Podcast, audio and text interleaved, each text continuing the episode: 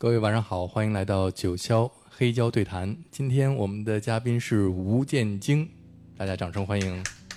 啊，大家晚上好。给我们介绍一下，你平常朝九晚五都做什么？啊，我是当老师啊，我是在上海的一个国际学校里面，嗯，我教化学和音乐。化学和音乐，对，也就是 Chemical Brothers。今天给我们带来一些具有化学反应的作品，按照化学元素，今天给我们来分类，怎么样？这个难度有点大，啊 但我觉得其实有点关系，就是说它可能，嗯，音乐可能有不同的色彩吧，有不同的性格，可能嗯和元素有点像。有些像金属，它可能会比较的光泽性，比较光亮；有些呢，它就是非常的像银，它就水银这个汞，或者是嗯它就会比较的有这种流动性。嗯，可能我觉得可能有这种性质上的相似点。好，那我们从你的歌单的第一首作品开始。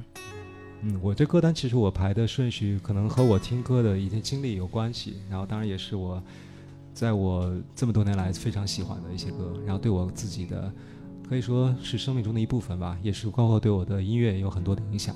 然后我希望大家能够喜欢这些歌。今天的音乐一定从八十年代开始吧？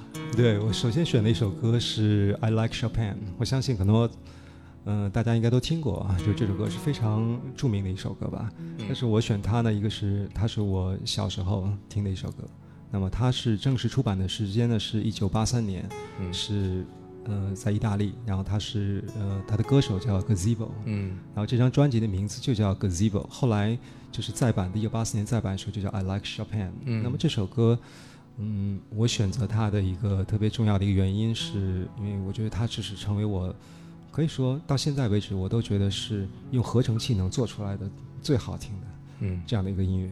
是，因为从我角度来说的话，我觉得现在的电子音乐，比如说我们现在听很多电子，它其实很多科技的东西，嗯有非常多的这种酷炫啊，嗯呃，各种各样的这种素材在里面。但其实早期的八十年代的很多合成器的音乐，我觉得它是就是用简简单单的合成器的音色，但是它非常有音乐性。嗯它的音乐里面的旋律啊，然后包括和声，包括对音色那种考究，都有一种经典性在里面。我觉得这些东西是现在好像不是很多，可能因为我们用的这种软件也好，或者这些东西都越越来越便宜，然后我们可能没有反而丧失了一些这些比较隽永的一种嗯很浪漫的一些东西。嗯，你能回忆起你第一次听这个歌儿，当时是一个什么样的磁带、什么样的录音机，在一个什么样的房间里边听到的吗？我可以记起来的是，我听的第一次这首歌不是它的原版，嗯，它是谭咏麟的版本，哦，是一九八四年谭咏麟的唱片叫《爱的根源》，嗯里面有一首歌叫《我爱雀斑》，哦叫《我爱雀斑》。然后这个名字我觉得特别巧妙，这取的它是当时香港那个著名的词人林敏聪叫我爱什么？雀斑，雀斑，对，就他把他把肖潘肖邦叫雀啊斑，肖邦，可能肖邦脸上有雀斑，确实是。对，但是他很传神，我觉得他就是这种感觉。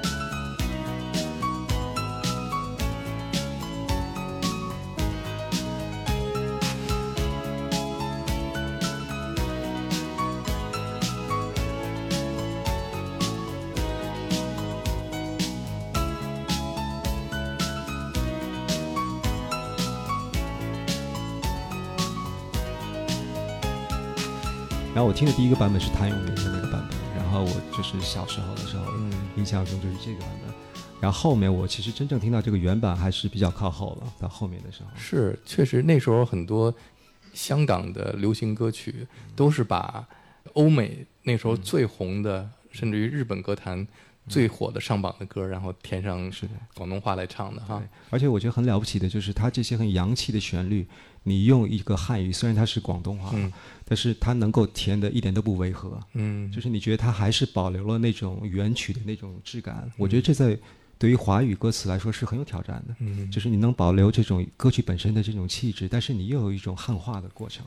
另外，在这首歌里边，除了合成器以外，最重要的，因为它是跟肖邦有关嘛，嗯，它有一个钢琴弹出来的旋律，特别有感觉。对我也很喜欢这种，就是一个简单的钢琴的旋律在合成器当中穿插出来，这是样嗯，很美。特别适合在雨天里边听，是不是？是的，对嗯。它后面有很多版本，有那个草蜢也翻过，然后还有日本人也翻过这个版本，有好多，还有中国大陆的那个广州歌手叫周峰翻过一个版本，那个那个版本我也我觉得唱的也非常好。嗯，好，我们来听一听，看看能不能勾起你的回忆。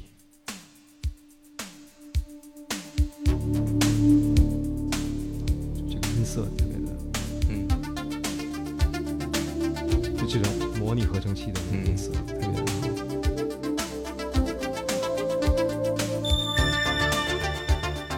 而且这个是真的弹的，嗯它不是那个不是编的，嗯，不是程序。对。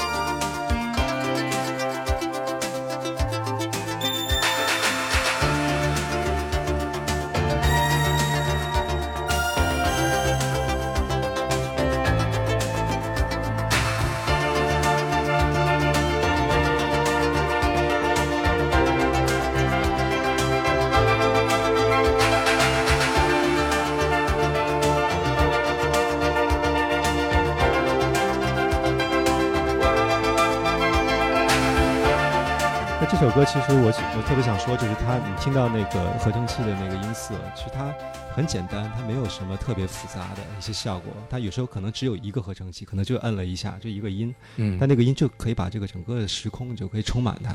我觉得这是当年的那种模拟的那种合成器的那种音色带来的，这样一种特别温暖、特别有质感的一种东西。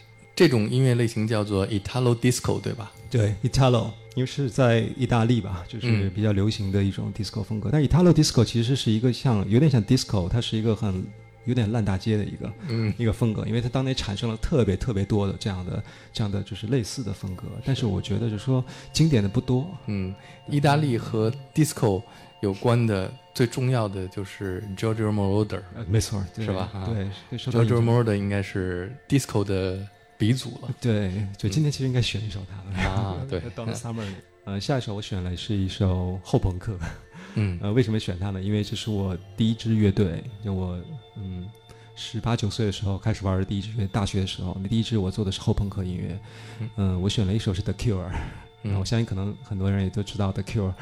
嗯，The Cure 我最喜欢他的一张专辑是他早期的一张，嗯是他的第二张专辑。这张专辑叫《十七秒》嗯 The Seventeen Seconds。嗯呃，我到现在都觉得可能 The Cure 是很后面就没有超越过这一张。嗯这张专辑也是他转型的一张，因为我们知道 The Cure 第一张专辑是一个像一个新浪潮的非常可爱的，就是嗯那些流行歌的 Boys Don't Cry 那样。嗯但是到了第二张以后，Rob Smith 突然就有一个转变，嗯变得非常的就是氛围化，嗯然后音乐也变得很阴暗。嗯包括这张专辑，你可以听到里面的这些这种它的封面，其实这个黑胶如果我们能看到的话，它的封面其实是非常美的，是一个嗯很氛围的一一张是。他的这张专辑名字叫《十七秒》，其实有一种暗示，讲的就是人的一生，包括快乐，都是很短暂的，嗯嗯只有十七秒的时间，所以它有一种稍纵即逝的这样的一种一种感觉在里面。嗯那么我想说，我当时为什么一开始做乐队的时候是听的 The Cure，嗯因为我觉得 The Cure 音乐有有一个非常重要的一个特点，它是又有意思嗯，它有很多想法，但它又很好听，嗯。而且它又很简单，嗯。所以特别适合一个初学的人，就是你没有玩过任何乐器，嗯。但是你可以去 copy 它，嗯。然后你可以做出来一个非常好听，但是又很简单、很干净的一个音乐。嗯，我们来听这首 The Cure 的 Secrets。对，在这首歌里面，你可以听到其实后朋克的一些非常经典的美学，就是我们在后朋克听到，就是这个是从 Joy Division 的 Pleasure 嗯开始，就是你可以听到他会把鼓和贝斯放的比较靠前，人声和呃吉他都会引在后面。嗯那么这首歌，我觉得它的制作是非常有实验性的，就很多后朋克的音乐，其实我觉得它制作是非常、非常非常有想法。The Cure 的这张专辑，你可以听到它是有两个人声，它的名字这首歌叫做 Secrets，它其实想、歌词想转述的是他讲一个秘密，嗯。所以你会听到有两个声音，就是他的主唱 Robert Smith 在前面会有一个像耳语一样的声音，就好像就是在你的耳边在说悄悄话，然后还有一个后面很远的地方，嗯。它有一个高了八度的一个声音，嗯。很远很远在后面，然后它这两个声音叠在一起是非常有有趣的一个效果。然后你可以听到它的呃鼓的一些处理，比如它的鼓的那个嗯。音色是非常嗯。电子的，就感觉你不像是人打出来的，你像一个鼓机在放的一样。它卡片有些时候不像卡片，它像一个 pad，像一个、一个氛围的一个效果在里面。嗯这是当年的那些后朋克的，包括 Bauhaus、Joy Division 的制作人，我觉得都是有很多这样的实验的色彩放在里面，嗯所以让这张专辑显得是其实非常耐听、很有趣的一张专辑。，Forest 是这张专辑没错没错，A Forest 就是 A。，Forest 就是这种感觉。那我们来听这首 Secrets，而我特别喜欢 Robert Smith 的耳语。对 Lullaby 那个 Lullaby 对。Come close to me. 就真的像古迹，嗯是人打的。就两个和弦。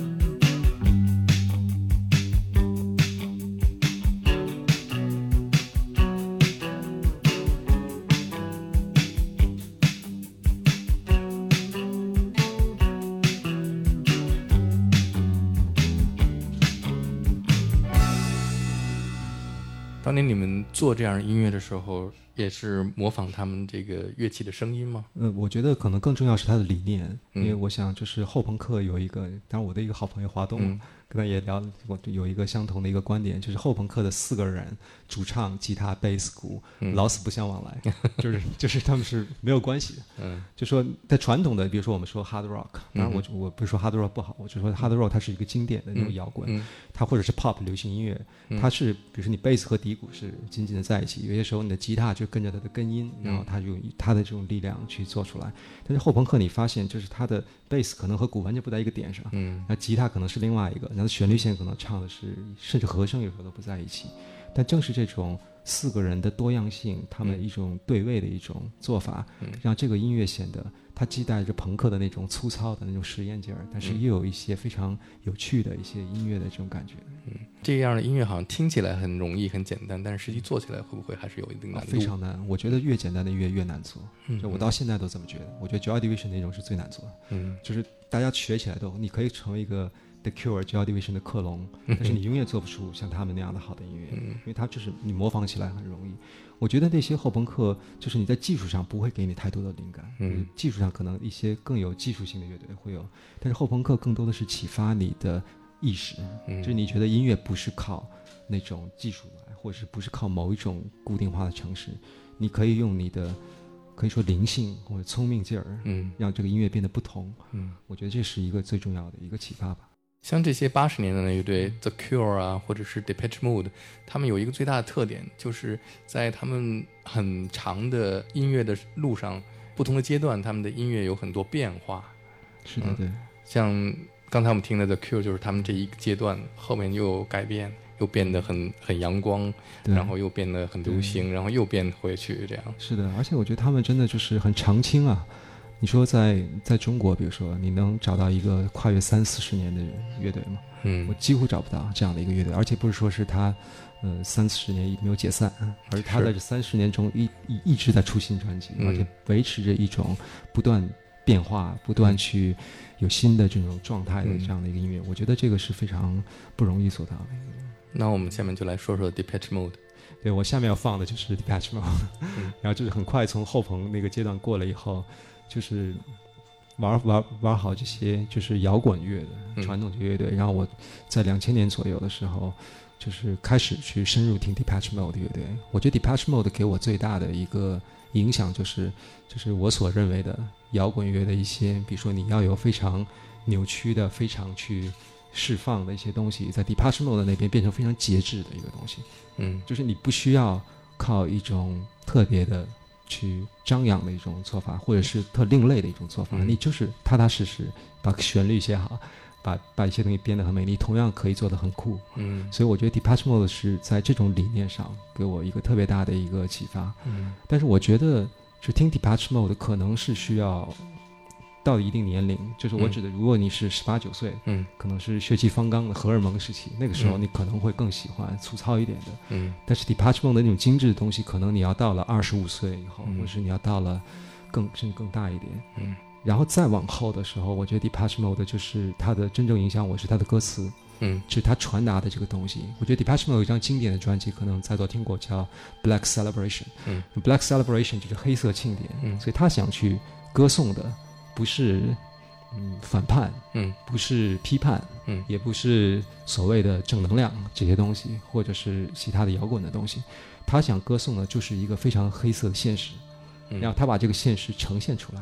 这个东西，他不加任何的去评判，让人他的歌曲当中的这些触角，感觉就是我随着命运的这洪流被冲着走，我就陷在里面，然后很享受这种沦落在这里面的感觉。嗯所以我觉得这种东西是非常非常真实的、抓人的。嗯，所以下面这首歌里面，我就是这样的一种。你第一次听 Depeche Mode 是哪一张专辑呢？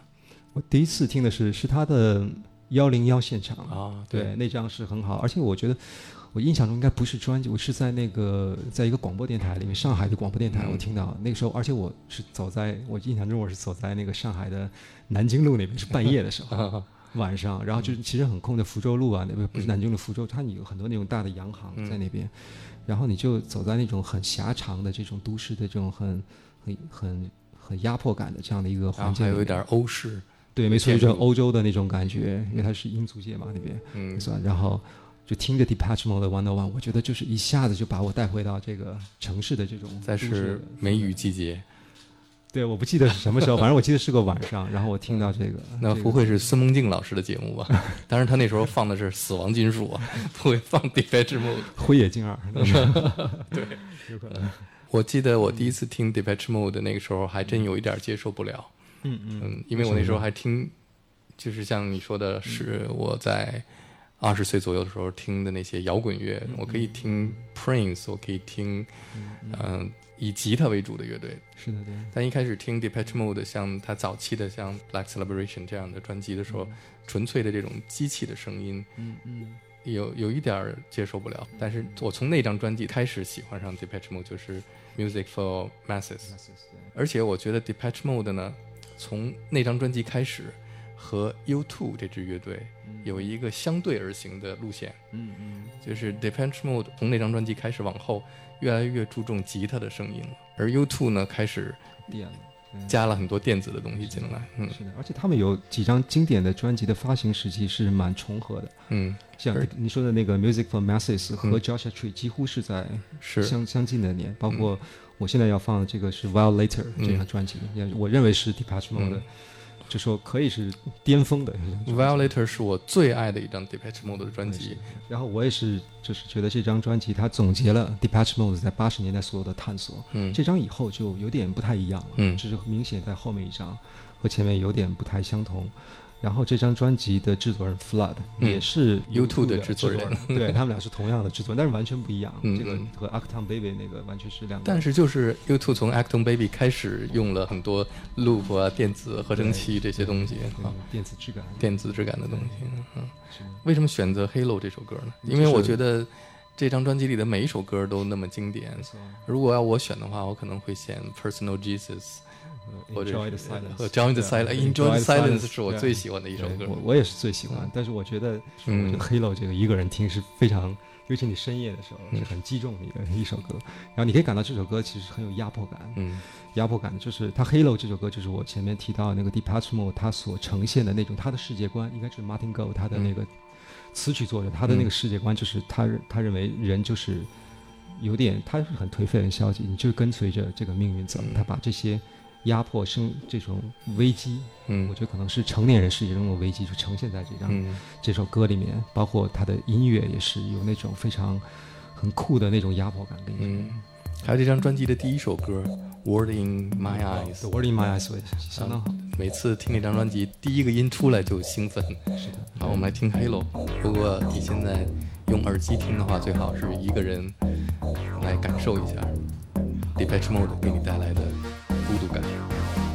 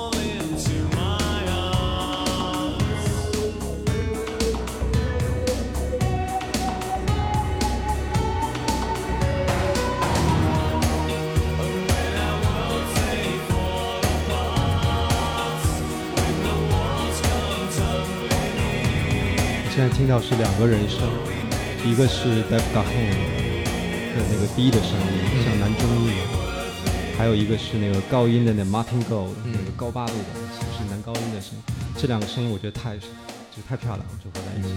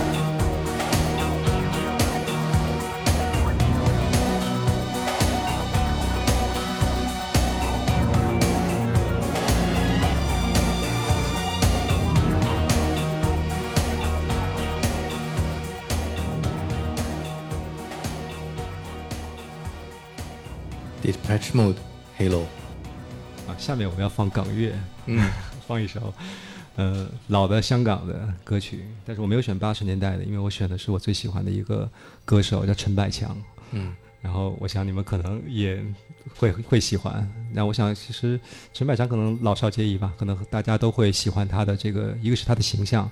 是一个非常儒雅、非常高贵的这样的一个形象。另外，他的歌声是真的是非常美，他的声音里面就自带那种很洋气的、非常高贵的一些东西在里面。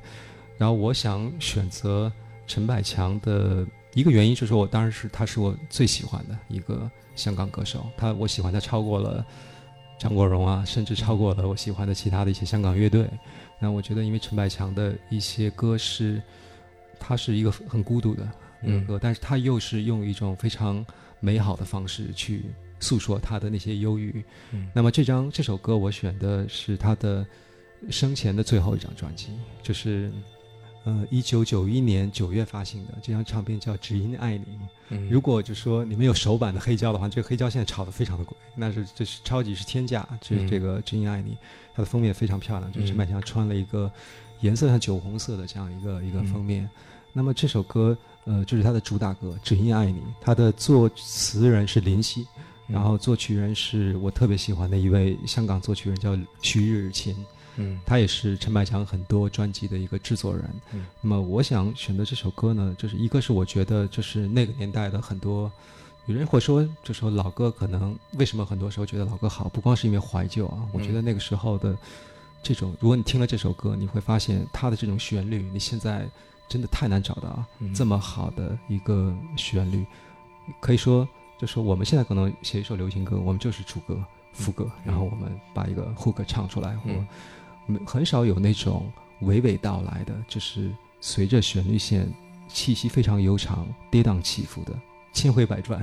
而且每一段旋律都是有一个记忆点在里面我觉得当年的那些就是幕后的就香港那些幕后的人虽然说我们那时候说香港是拿来主义有很多是那种呃 copy 这些日本的或者是欧美的但他确实培养了一些香港自己本土的人我觉得徐日新是里面的一个非常厉害的一个然后这首歌是我我觉得词曲演绎唱包括陈百强自己的这种绝唱的这种呃色彩嗯。综合在一起的这样的一张唱片。嗯来听听陈百强这是我人生当中第一次认真的听陈百强老师的歌。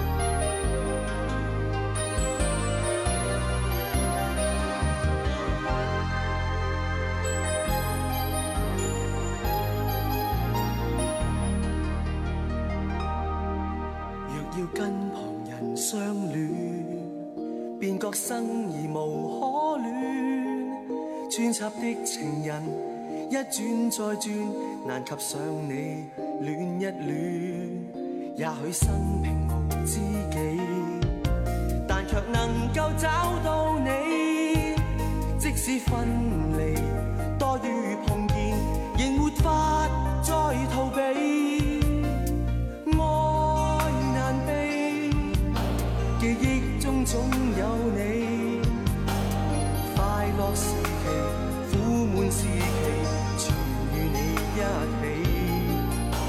这悠悠长天地，感觉如何能不死？有赖你，令我岁月如飞。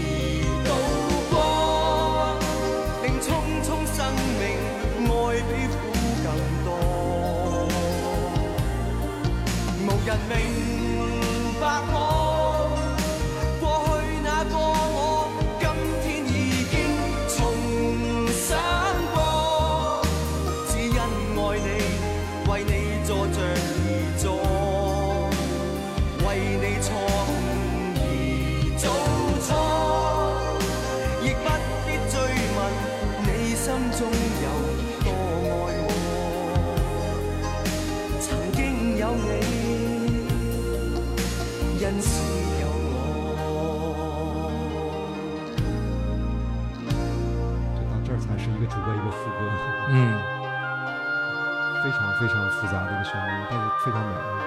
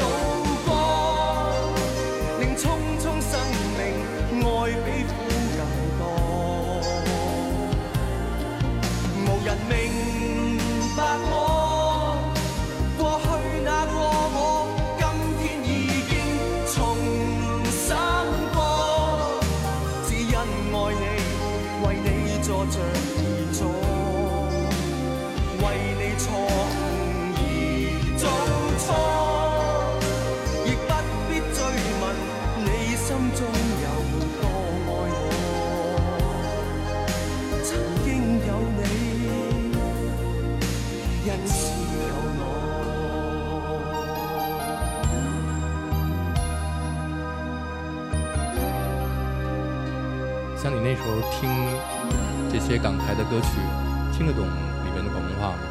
呃，听得懂，啊，真的就是我到现在也不能说这都能听懂，还是我还以为。你是广东人，呢听这些。我我很想，我曾经甚至想过去学粤语，就是为了想听他的歌词，哦，但是也也没有什么真正的就是深入去学习。像那时候你听这些香港的流行歌曲，是通过什么渠道？同学之间还是？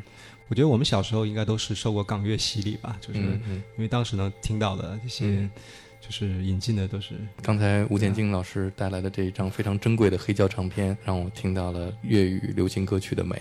当年的那些音乐，我觉得就是那时候可能表达情感很专注，嗯他可能只表达一种一种就是非常专一的一种一种一种情感吧。嗯，这个好像在现在的流行乐中，就是很少有这样的一种一种抒发的方式。嗯，而且他们表达很委婉，他不会去想我们现在很多人，他可能会写歌。你看现在年轻人可能听的一些歌词里面，嗯、就是说我是什么样，我是怎么样怎么样想的，在那个时代好像很少会这么说，嗯它是一种特别，就是特别有点节制的、克制的那么去表达。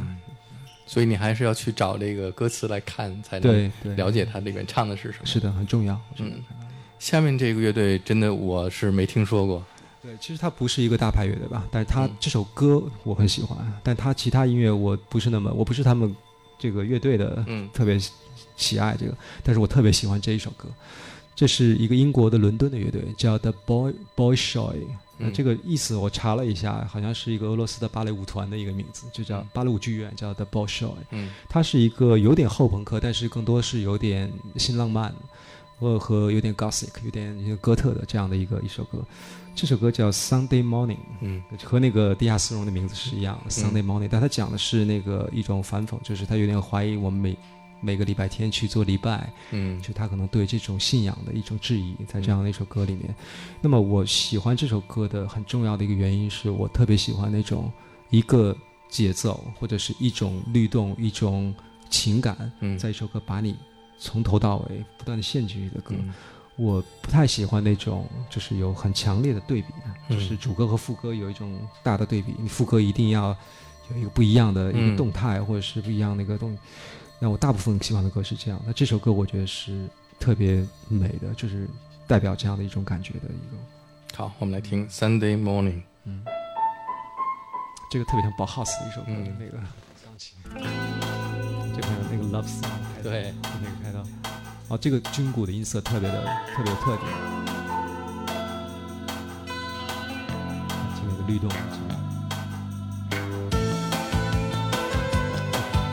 很美。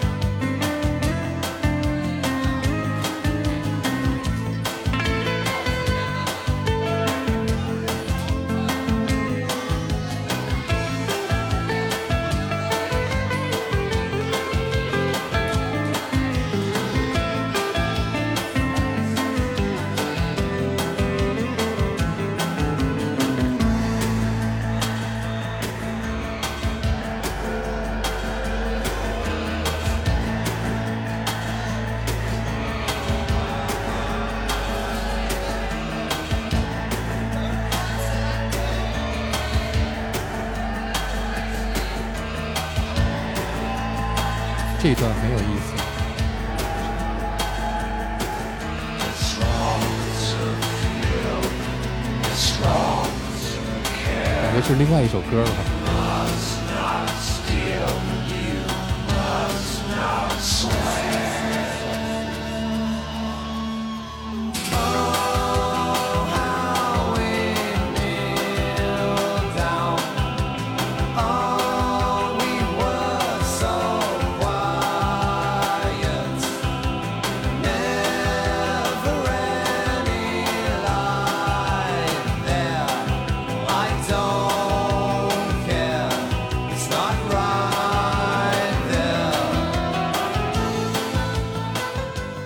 这支乐队你是怎么发现的呢？哦，也是一个朋友推荐给我，这是我嗯。那个惊弓之鸟第一支乐队，然后他的吉他手，嗯。他他会听一些特别冷门的一些这种 post punk 跟 new wave 啊，嗯。他推荐我这个 Yellow Magic Orchestra，这首歌的名字叫灯，然后的英文的翻译是 Light in the Darkness，嗯。是他们的第五张专辑，一九八一年的那张专辑叫 Technodelic，那嗯你你知道这个这个专辑名字其实很有意思，它是嗯。techno 加上 psychedelic 嗯两个嗯。合在一起的这样的一个，嗯。是他们特别不一样、很实验的一张专辑的一首歌。嗯。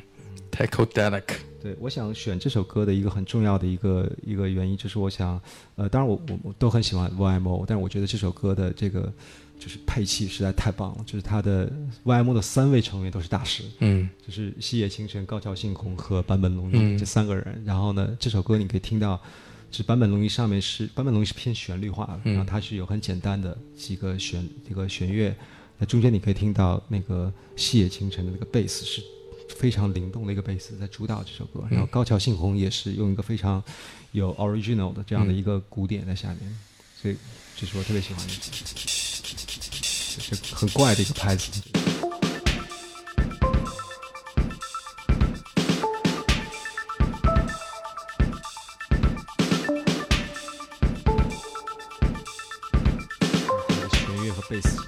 斯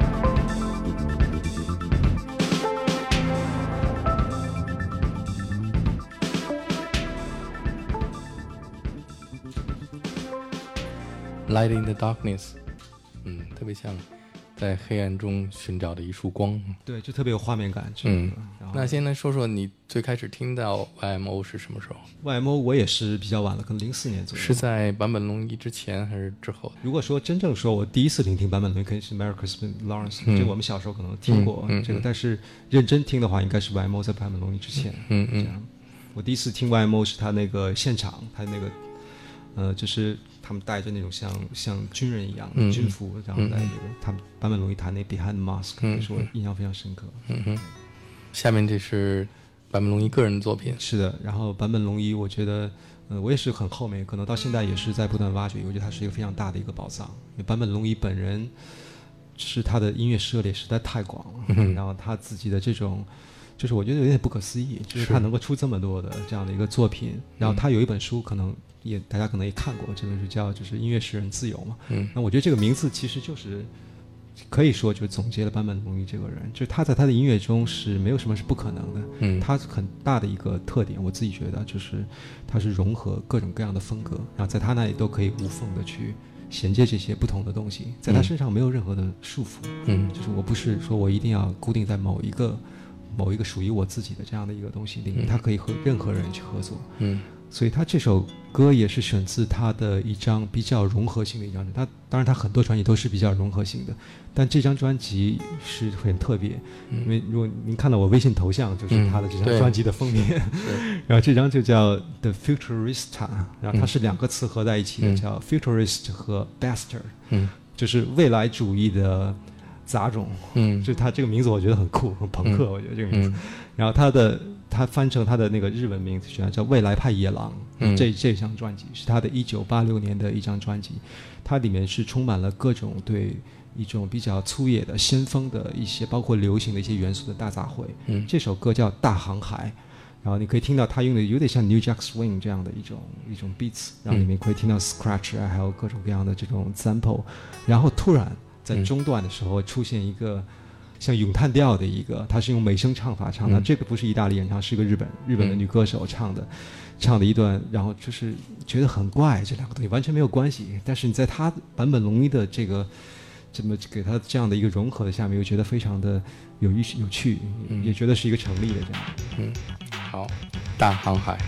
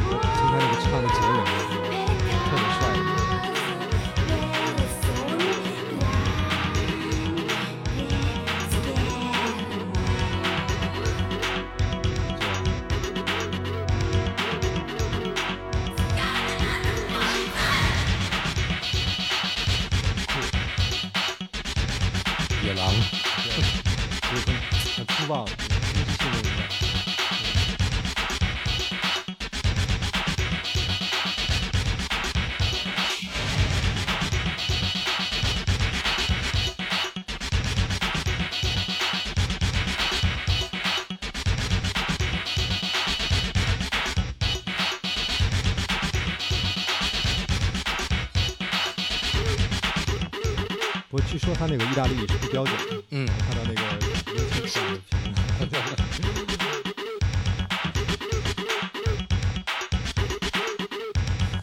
后边有点像电脑游戏，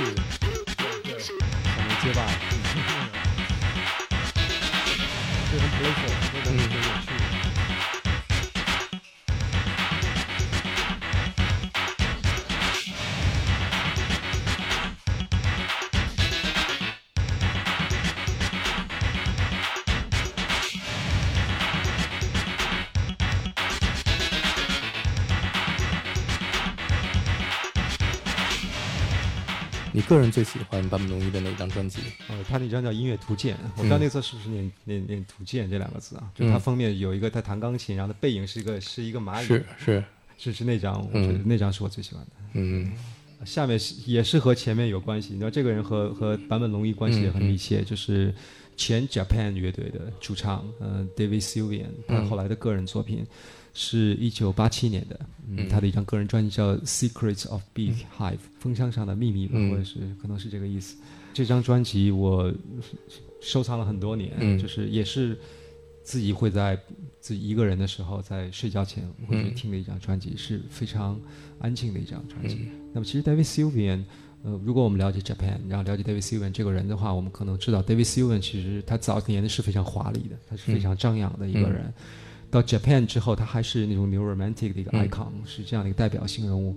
但是他单飞了以后，他的个人作品随着就是时间，它会变得越来越晦涩，好像像一个隐士一样。嗯就是就是那种好像不食人间烟火。然后嗯到他的最近的专辑，你感觉他好像不是在这个世界上做的一样。嗯那这张专辑是八七年的时候，还是留下了他当年的那种浪漫的那种色彩，是我认为他最具有音乐性，也是最好听的一张专辑。嗯那么我要提到的那个和前面的人的联系，就是坂本龙一是这张专辑的弦乐的编写者。嗯然后他这张专辑的弦乐非常的好听，而且基本上是以原声乐器为主、a c o u s t i c 的。然后他的制作人，这张专辑制作人 Steve Nye 也是他 Japan 的那张 Team Drum 嗯。那张专辑的制作人。嗯。对，所以我放了一个他里面的一个金曲吧，算是他其实个人里面的在商业上比较成功的一首歌，就是 Obvious，嗯，里边的小号非常好听。就中间那个出来的那个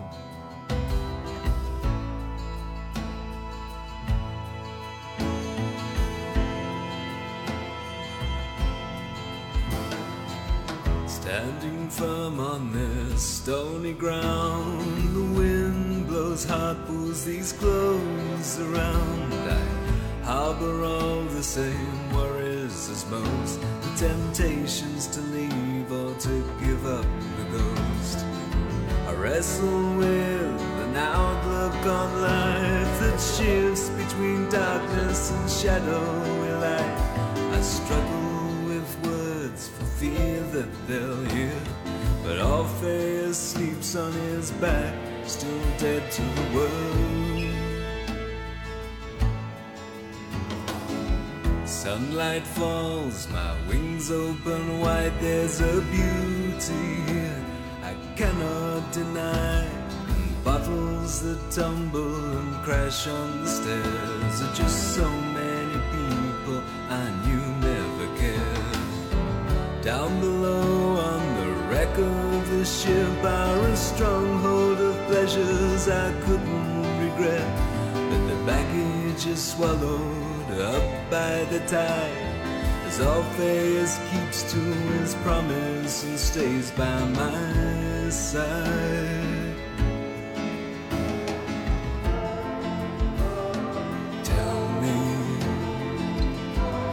I've still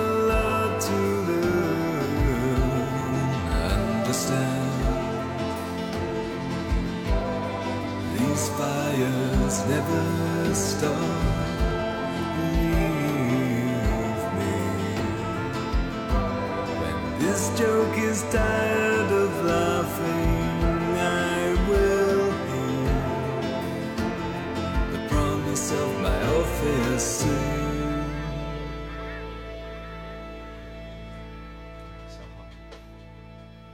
这张专辑我每年的秋天都会拿出来听一遍。他有首歌就是第一首就是对 September，九月的第一天，我一定要听这张专辑。对，第一句就是 September is here。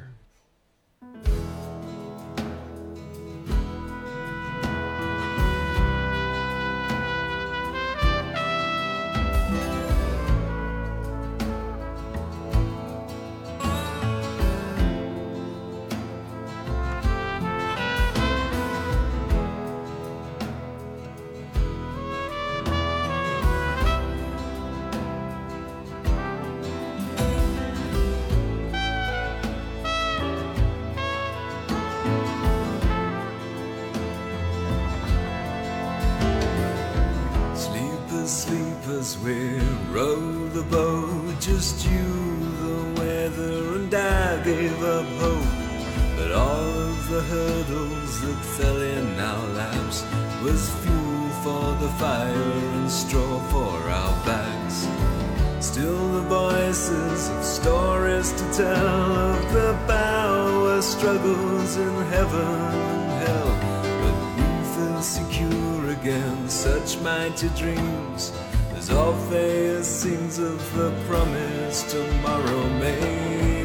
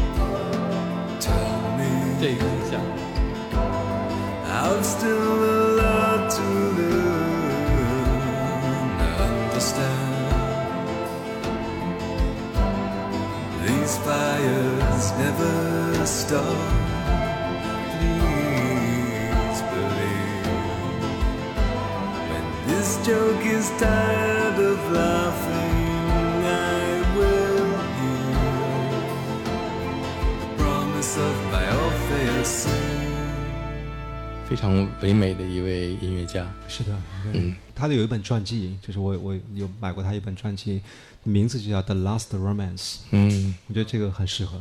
是。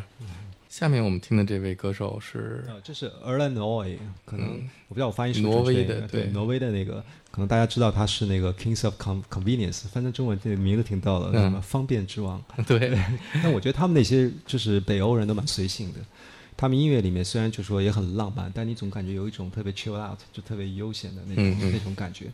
这种浪漫和那种像英国呀，嗯。包括德国那种感觉是完全不同的。嗯。所以很多在当年就是在二零二十两千年年代初的时候，那几年出现了很多这种挪威的电子乐队，对，他们是带有一种北欧独特的那种风韵的，比如嗯。包括那 Roy s o p 包括、呃其他的一些那个北欧，包括 Erland Oy 自己，他有很多分支计划。呃，我很喜欢他的声音，我觉得嗯他的声音是那种就是带有北欧的那种冷，但是又有点暖，嗯，他是冷冷的，但是他其实是有一种小闷骚的那种。他有一个另外的一个计划，是他们乐队的另外一个人是带有 disco 风格的，The Whitest Boy 对对 Alive 是吧？对对对他们有一首歌特别好听，是就那首我名字我也记不得了。那这首歌是 Erlan Oy 的他的第一张个人专辑，嗯叫 Unrest。嗯呃，也许你们听过，就是它是其实是张电子专辑。这张专嗯辑它和就是应该十位不同的 DJ，然后嗯做了他的歌曲的 remix，、包括他的 Kings of Convenience 里面的嗯歌也做了一个 remix 在里面。然后，嗯，我的选的这首歌是这张专辑的第一首歌，叫《Ghost Trains》。嗯啊，这首歌我非常非常喜欢，包括这张专辑整整体我也很喜欢，是一嗯张很干净又很旋律化，但是带有独特的那种俄兰诺维那种北欧的那种浪漫的那种。是，像你刚才说的，他专辑里的每一首歌是跟一个不同的 producer 合作，分别来自不同的国家和城市，对的。而且他是专门到这个城市去跟这个音乐家合作。对，他是在在不同的世界各地去做这样这样。嗯。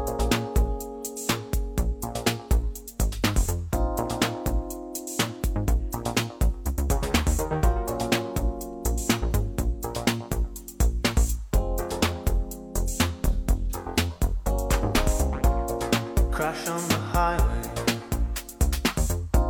stranded between my friends that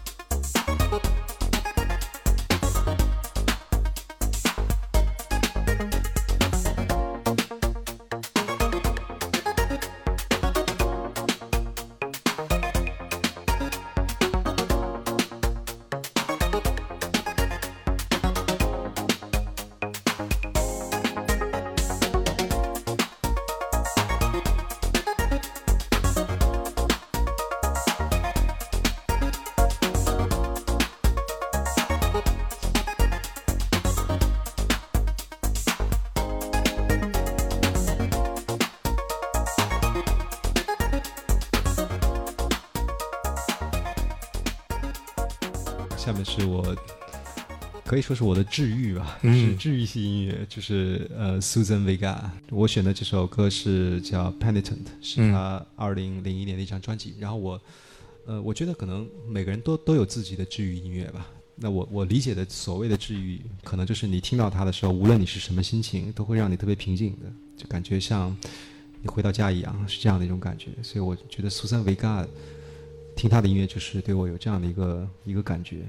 然后我喜欢他的很重要的原因，就是他声音听起来很脆弱的，嗯一个好像一个很腼腆的小姑娘在唱歌一样，但其实他有特别坚定的一个东西在里面。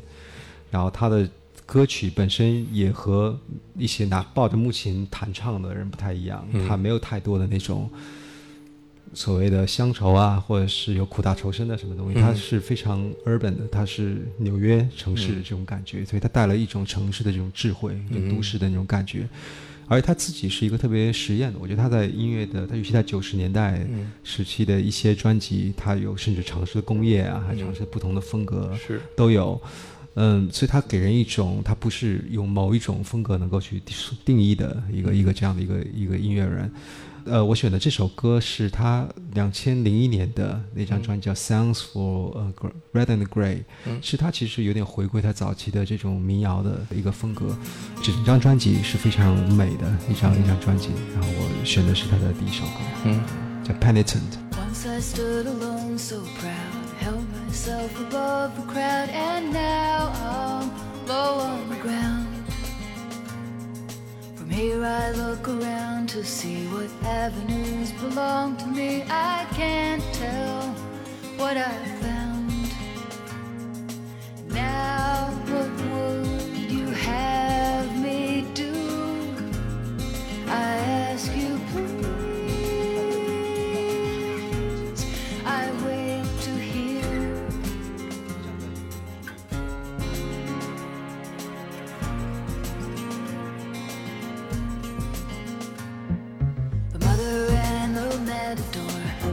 were here before, like me, to stare you down. You appear without a face, disappear but leave your trace. I feel your unseen frown. Now, what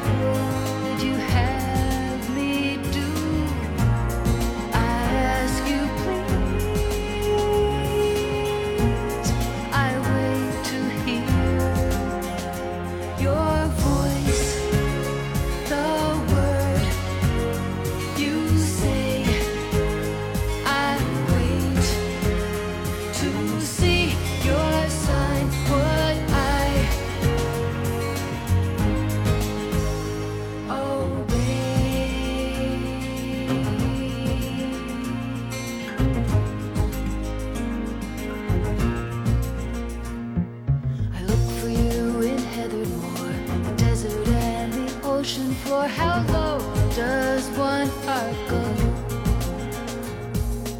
Looking for your fingerprints, I find them in coincidence and make my faith to grow.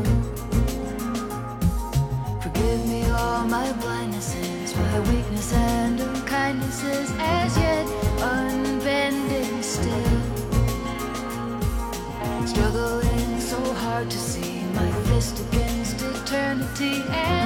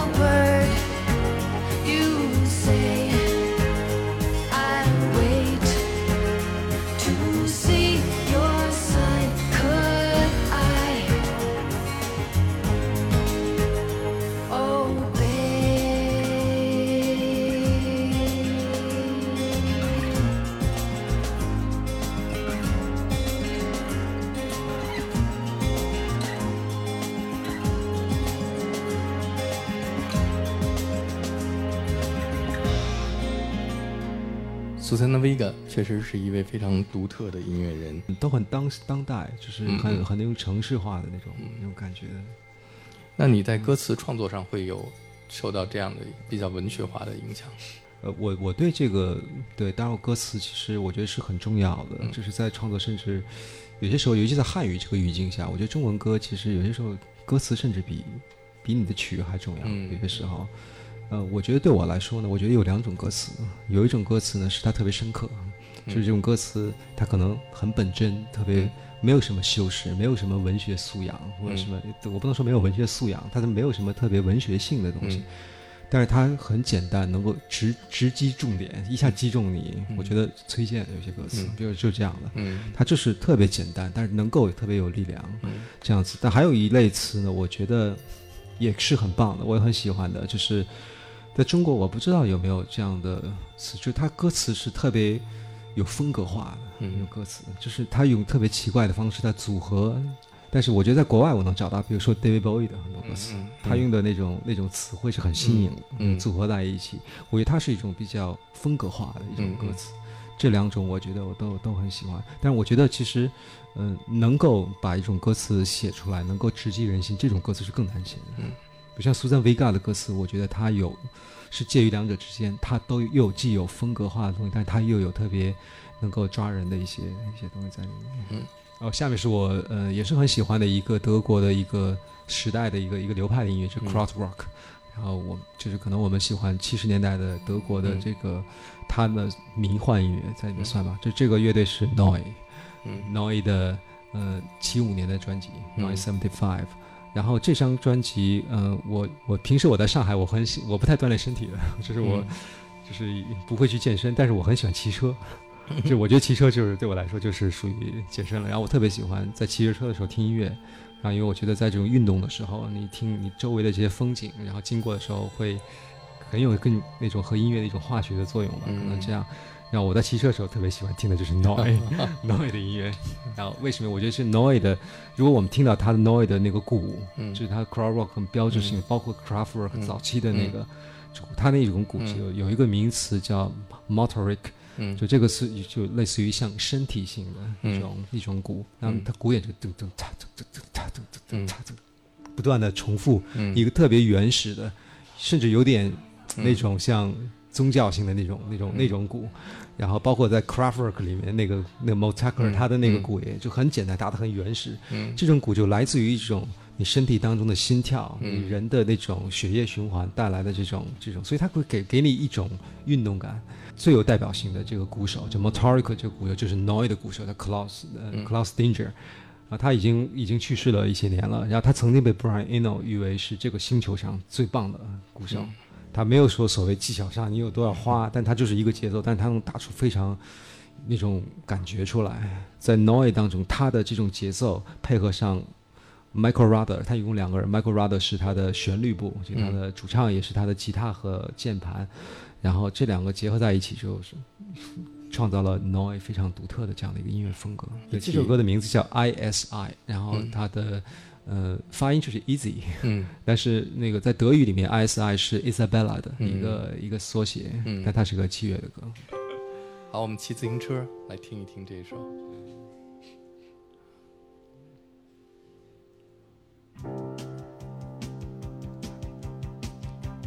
Tour de France，对对，是就是电子乐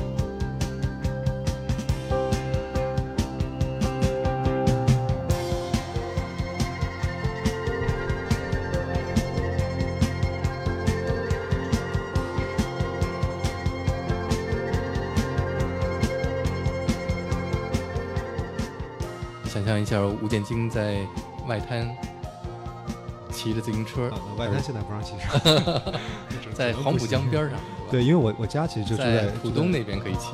对，浦西也可以，因为我家就住在滨江那边，然后它就是、就是它现在我觉得那个是非常非常美的一段，然后你人又少，就可以骑着车就沿着黄浦江从从南到北可以纵穿上海，是嗯。这种感觉。循环播放这一首，呃，对，他整张专辑有的，包括 Noi 的、嗯 Noi 的几张专辑，他都有这种感觉。嗯，当年他们在七十年代的时候，这些德国的年轻的音乐家，他们觉得当时整个统治世界的流行音乐基本上是以美国的 blues 音乐为主的对这样的音乐类型，所以他们想创造一个根源完全不是来自 blues 的是的，流行音乐是什么？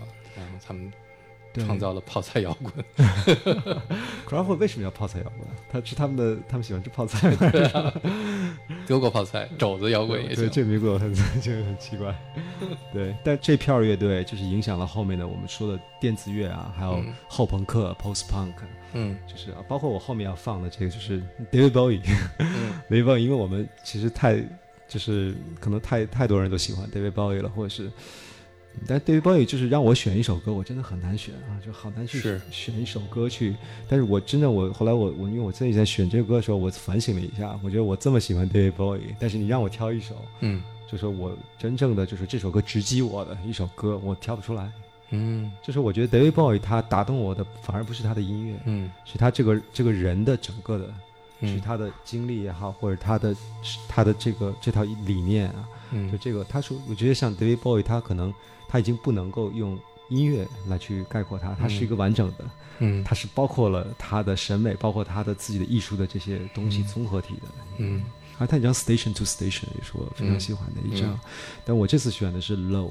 嗯。然后，当然我选择 Low 这张黑胶唱片的一个很大的一个原因，因为它这个封面太漂亮了，是它这个这封面太好看了。我嗯。我曾经也当过我的头像很久，嗯嗯。就是 David Bowie 被称为柏林三部曲时期的第一部，然后呢是他和他的搭档 Brian Eno 嗯。合作的三部曲。那么在这个时期的时候，David Bowie 是深受德国的音泡菜音乐影响，就是包括 Noi，、嗯。包括呃 Kraftwerk。嗯。那么他这张 Low 这张专辑，尤其是受到那张影响，因为我们听 Noi 的专辑会发现 Noi 的专辑它有一种两极化的，它的 A 面可能是比较流行的、比较旋律化，嗯。到 B 面会变得完全不像一个乐队，嗯。就是是另外一种感觉。他的 Low 这张专辑和他的后面一张 Hero，嗯。就是前面一半和就是后在 A side 和 B side 好像不像是一个人做的，是。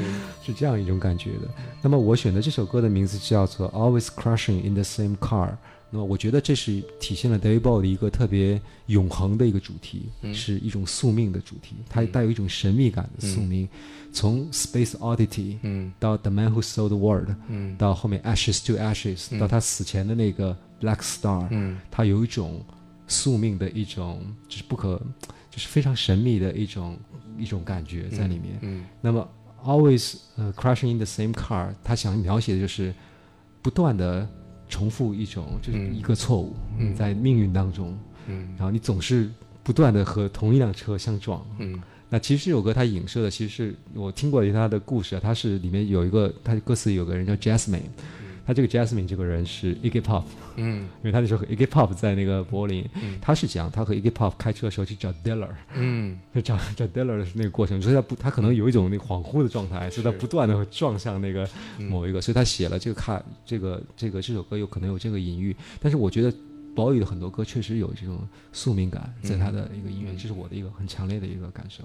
嗯嗯，就是 Iggy Pop 跟 David Bowie 一起在柏林的时期写过一首歌，叫《Passenger》，对他第二张专辑《Last for Life》里面跟你选的这个歌可能还有一点点。也是有一点那种命运的感觉命运的对乘客的那种感觉因为。Iggy Pop 说他写那个《Passenger》那首歌，是因为他听 The Doors 的 Jim Morrison 有一个诗，讲的就是我们来到这个世界都是 one car jump to another car，然后他觉得他自己就是一个现在在这辆车上的一个 passenger。那我们现在听的 David Bowie 这首歌叫做，Always Crushing in the same car，然后在车里边坐的人是 Iggy Pop。Every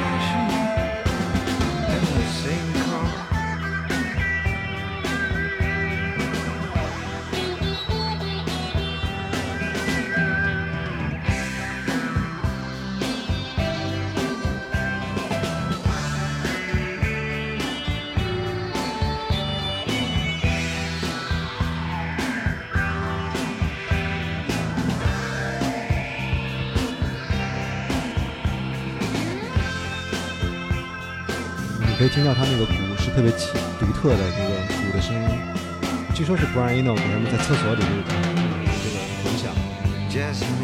哦，这 Jasmine 这 hip hop，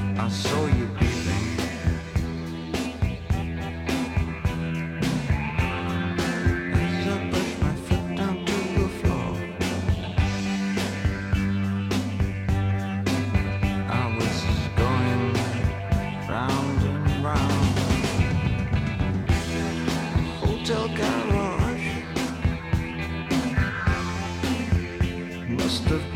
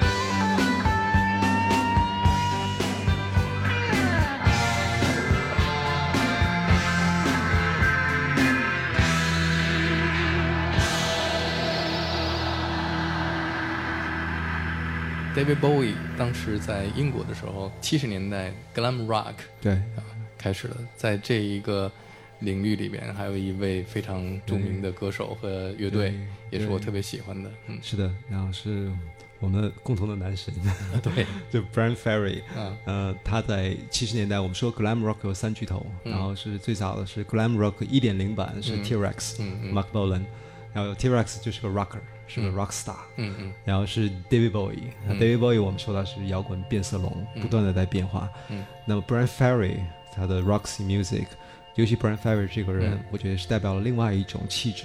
嗯，这种气质虽然也是 glam 的，嗯。但是尤其是 Brian Ferry 到个人以后，到 Roxy 后期嗯以后，我觉得他身上有一种我我可以说是叫做经典性的一个东西。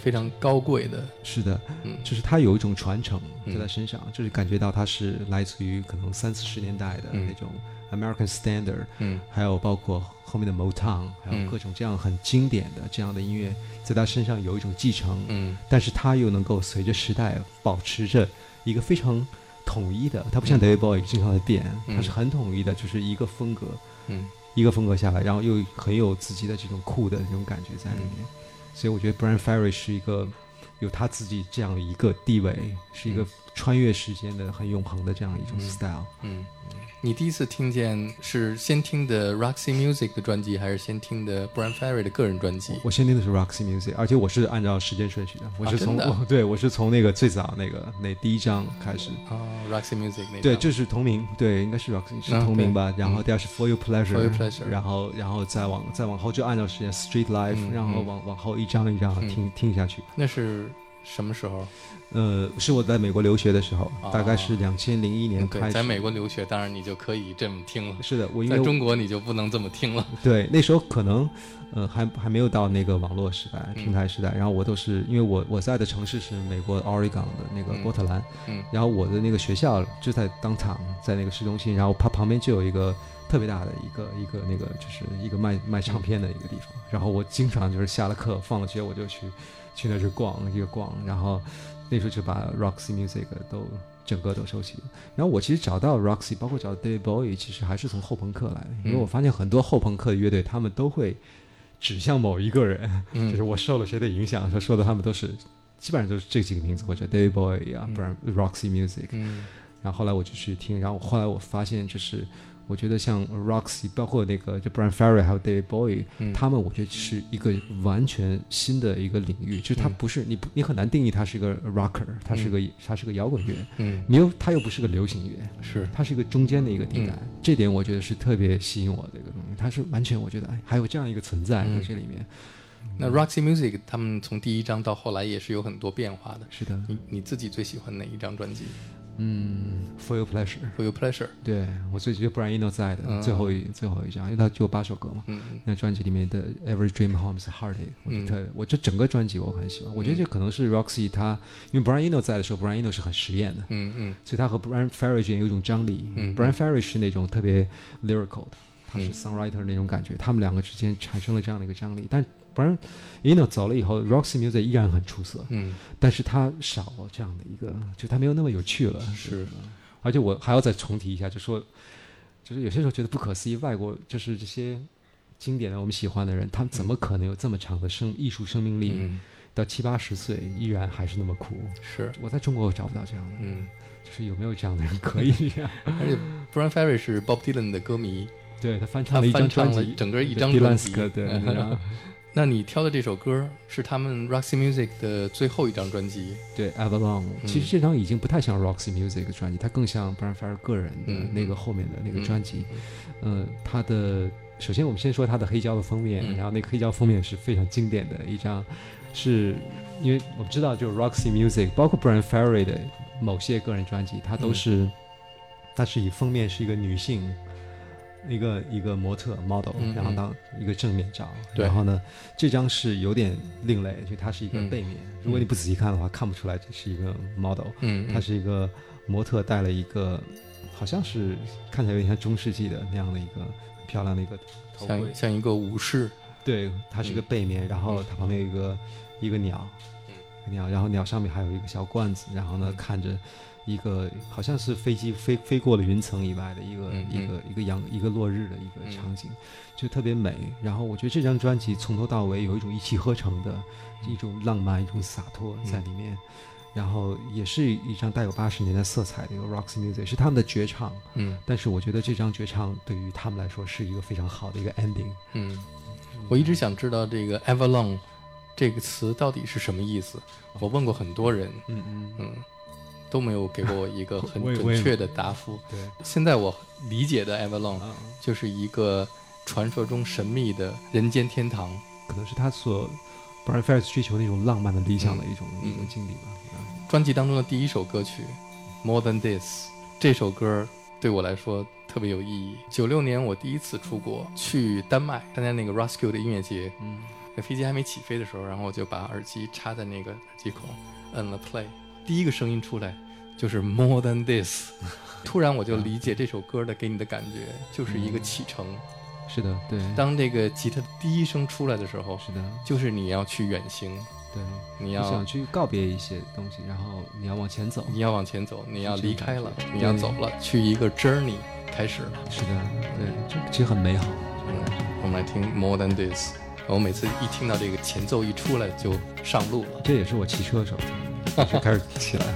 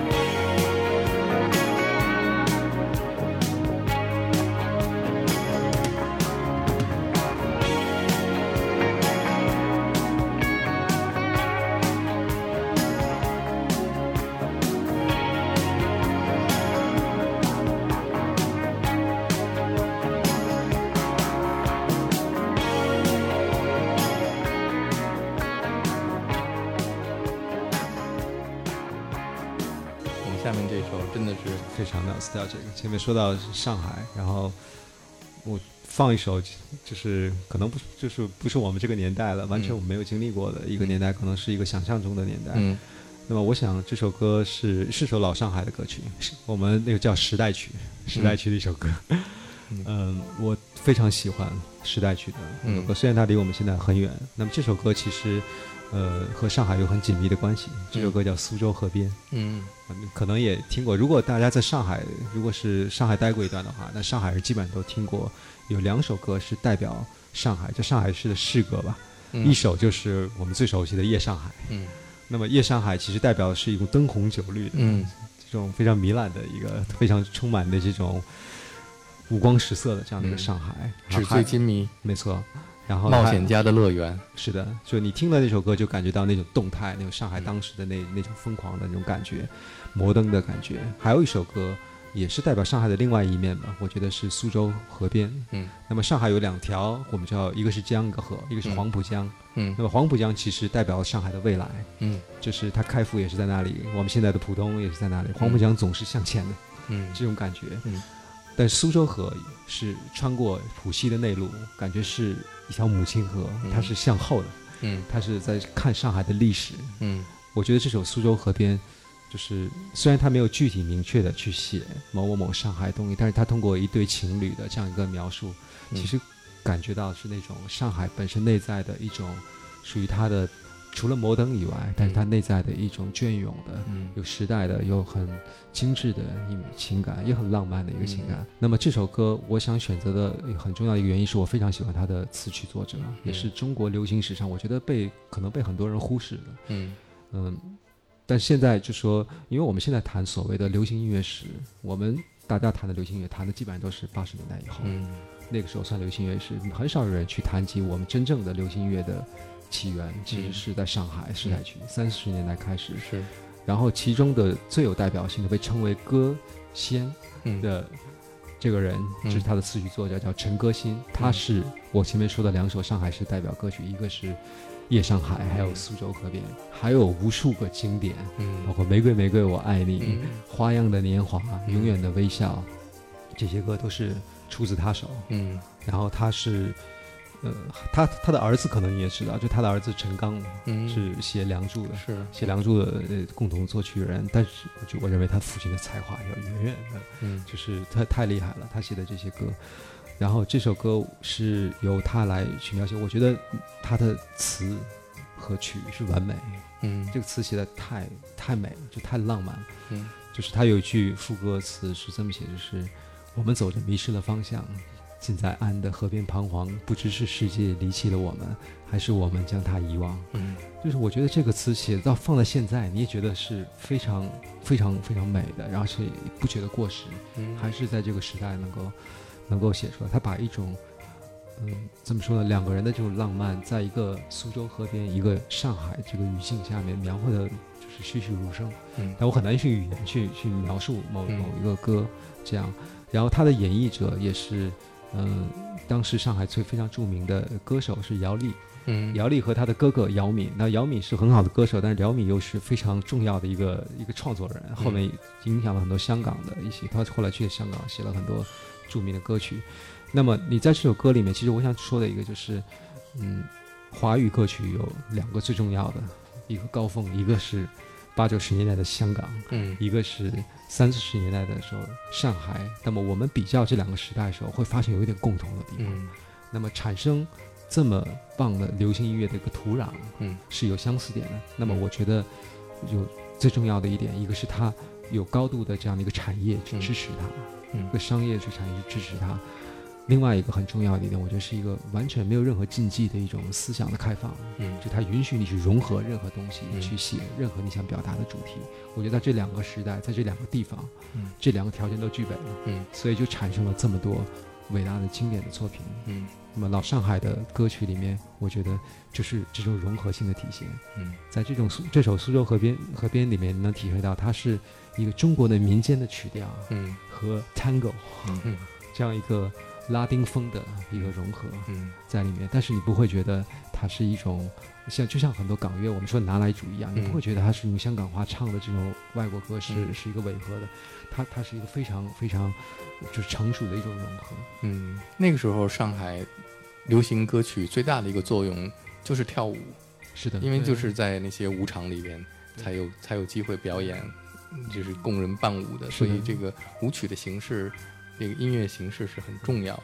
没错啊如果说上海三四十年代的流行音乐的这个高峰没有被起截断，嗯，那么中国的流行音乐一直传承延续下来的话，可能今天的中国的流行音乐就不是今天这个样子。我们是和欧美是在一条线上的。是，我我觉得是，因为那个时候，我觉得那时候的香港、上海的老上海音乐，包括那时候香港的音乐，我觉得不嗯输于同时代的、嗯主流的欧美的音乐，嗯是就强于就不我不能说强于吧，就是不输于包括日本这些、嗯这些音乐。我觉得如果延续到现在，完全不会嗯这样。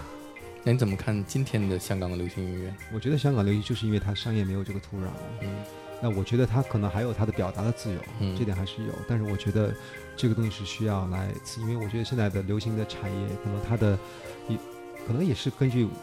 因为整个唱片工业大时代的一个变化，它过去的那个八十年代的那种唱片工业的那种嗯。体系已经不存在了，嗯。被重新洗牌了，现在被数字化代替了，嗯。所以它现在就是整个的一个，包括粤语，可能我觉得就说粤语是一个某个特殊时代的一个产物，因为你那个时候是所香港的文化其实是有一种优越感的，嗯。在八十年代的时候，我们认为大陆是比较土气，嗯。那个是一个更更加先进的一种嗯。就是流行文化嗯。在那里，但是在这个时代，其实大陆的文化慢慢的也这种就是所谓的落后的这种东西也不存在了。嗯。而且我们市场大陆的市场是更大的，所以它现在就是来到了转移到了中国，所以香港也就它的文化土壤就没有了这样的一个市场，可能是这样。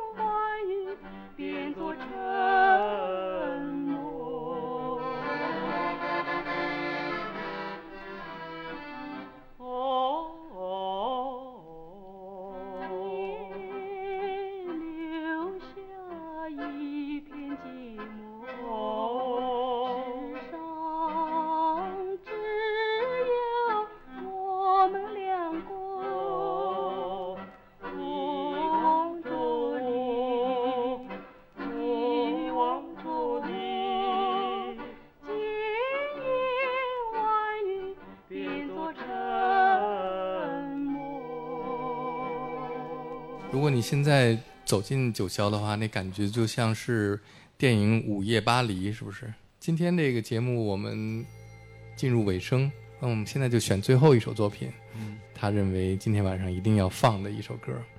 我就最后结束的是被认为是怎么说呢？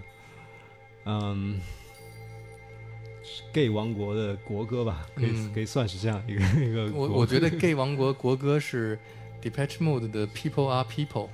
哦，对，那首也是，对，它有 有几首不同的国歌，但是但是我觉得这首歌应该要盖过那首，就是从它的这种这首歌的。从我我我个人角度来说吧，嗯我觉得他是这这这种类型歌里的王者。还有一首非 gay 王国的国歌是 I Will Survive。下一次咱们做一个 gay 王国国歌吧。gay gay gay 那个嗯歌单 Gay talk，talk 其实我们都不是 gay。然后 为什么 How Song Is Now 是 gay 王国的国歌对，The？Smiths 嘛，那 Smiths 的主唱 Morrissey 那本身他就是是 gay，但是我觉得这首歌它的歌词，它的那个太太有那种煽动性了，就是嗯那种它就是一个一个 anthem，、嗯就是属就是属于属于他们这个。因为这首歌在史密斯里面其实也是蛮特殊的一首歌，嗯。他 Smith 其他歌可能没有像这么有氛围的，嗯。他可能是更多是吉他上的一种灵动啊，还有嗯。嗯和 Morrissey 的这种这种这种这种比较可以说有点戏戏谑的，有嗯。无所有点有点这种浪漫的这种这种嗯。流动，但是这首歌里面就就是把这种浪漫这种大气，嗯，然后用他的这种歌词用非常直接的那种表示。他有一首他的歌词最著名的一段歌词嘛，就是嗯。那个、呃 Shut your mouth，、嗯。